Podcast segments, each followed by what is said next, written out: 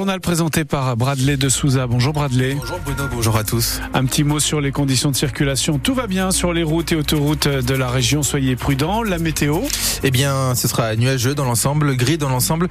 Mais il y a une bonne nouvelle cet après-midi, c'est que l'on devrait voir quelques éclaircies dans le Pas-de-Calais, sur la côte notamment, aux alentours de Calais, où il fera 5 degrés. 5 degrés également à Saint-Omer, 2 degrés à Orville, là c'est au sud d'Arras, un petit degré à Maubeuge, 4 à Dunkerque. Face au manque de pédiatres à Lille, la maternité Jeanne de Flandre doit se réorganiser. La plus grande maternité de France, plus de 5000 naissances par an, a restreint ses capacités d'accueil depuis les vacances de Noël. Des patientes et leurs bébés sont transférés vers d'autres hôpitaux de la région et vers la Belgique jusqu'au 2 mai prochain. Une situation qui inquiète Mathieu Collard, le secrétaire général de la CGT au CHU de Lille. On a là l'illustration d'une aggravation de la situation de la capacité de l'hôpital public et du CHU de Lille à accueillir les patients en réponse euh, aux besoins et quantitativement aux besoins de la population. Donc, euh, faute de personnel, hein, pas autre chose. Hein. Donc, c'est là qu'on s'alarme et on s'alarme toujours plus quand ça touche les enfants, la néonate, etc., sur des sujets plus sensibles qui sont perçus par la population de manière un peu plus, vous voyez, un peu plus sensible. Et du coup, ça fait réagir, mais ça se passe partout à l'hôpital en réalité. Voilà, ce qui à retenir, moi, c'est le côté alarmant de, de, se dire que ça ne touche plus que telle ou telle période de l'année, mais que finalement, bah, ça s'étend petit à petit sur toute l'année. C'est nécessité de devoir faire euh, des transferts parce qu'on ne sait plus prendre en charge, nous, euh, à la hauteur des besoins. Le manque de personnel, la situation à l'hôpital, Gabriel Attal doit aborder ces sujets avec les soignants du centre hospitalier de Dijon cet après-midi. Le Premier ministre, accompagné de la ministre de la Santé, Catherine Vautrin, doit visiter plusieurs services, dont les urgences pour enfants. La ministre de l'Éducation s'est justifiée hier. Amélie Oudéa Castera a scolarisé ses enfants dans le privé à cause du manque de professeurs dans le public. La nouvelle ministre de l'Éducation a exprimé sa frustration face au paquet d'heures d'enseignement supprimées. Ce sont ses propos. C'était lors d'un déplacement hier dans un collège des Yvelines. 15 millions d'heures sont perdues par an, précise ce matin la porte-parole du gouvernement. Mais les propos d'Amélie Oudéa Castera ne passent pas pour les syndicats. Ce matin, la Fédération des parents euh, d'élèves de l'enseignement public invite la ministre à, je cite, changer les choses maintenant qu'elle est aux manettes. Des propos qui ont provoqué l'indignation de plusieurs syndicats d'enseignants hier, dont l'UNSA.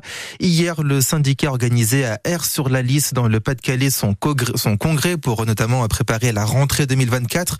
Mais ce qui a également fait beaucoup réagir, ce sont euh, les multiples casquettes d'Amélie Oudéa Castera, car en plus de l'éducation, elle reste ministre des Sports et des Jeux Olympiques qui commencent dans sept mois maintenant.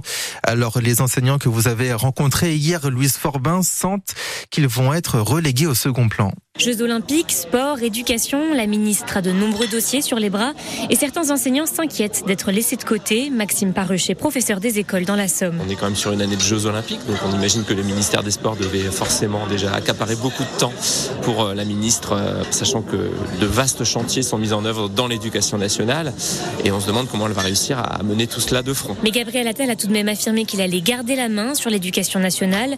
Pour Nicolas Penin, secrétaire départemental de l'UNSA Pas-de-Calais, cela ne fait que multiplier le nombre d'interlocuteurs. Vous avez un président de la République qui nous a déjà annoncé que c'était euh, un sujet euh, présidentiel. On a un Premier ministre qui nous dit qu'il emmène l'éducation à Matignon. Et on a une ministre. Alors nous, quel interlocuteur, quelle interlocutrice devrons-nous avoir? Ça, ça peut être la difficulté du début de ce gouvernement. Ce que certains enseignants réclament, c'est de la continuité. Emmanuel Cassan enseigne depuis 37 ans. Elle travaille aujourd'hui dans un lycée à Bapaume et a vécu de nombreuses réformes depuis le début de sa carrière. On change très très souvent de ministre et en fait on n'a pas le temps de voir ce que ça apporte réellement, si c'est positif ou si c'est négatif.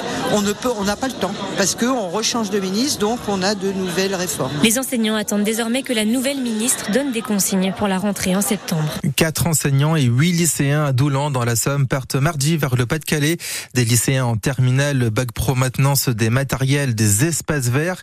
Ils seront à Neuville sous Montreuil pendant deux jours pour aider les victimes des inondations. On vous a mis un article complet sur francebleu.fr.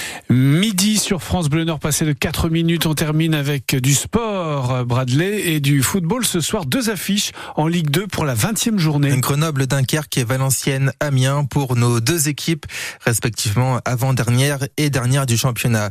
Deux affiches en basket, en Betclic Elite. Le Portel se déplace euh, dans l'Ain, à Bourg-en-Bresse. Gravelines Dunkerque sera au Mans ce soir. Il y a également un match de Ligue féminine de basket, Saint-Amand-les-Eaux face au aux joueuses de Flemme Carocco. C'est l'affiche de la soirée à 20h30.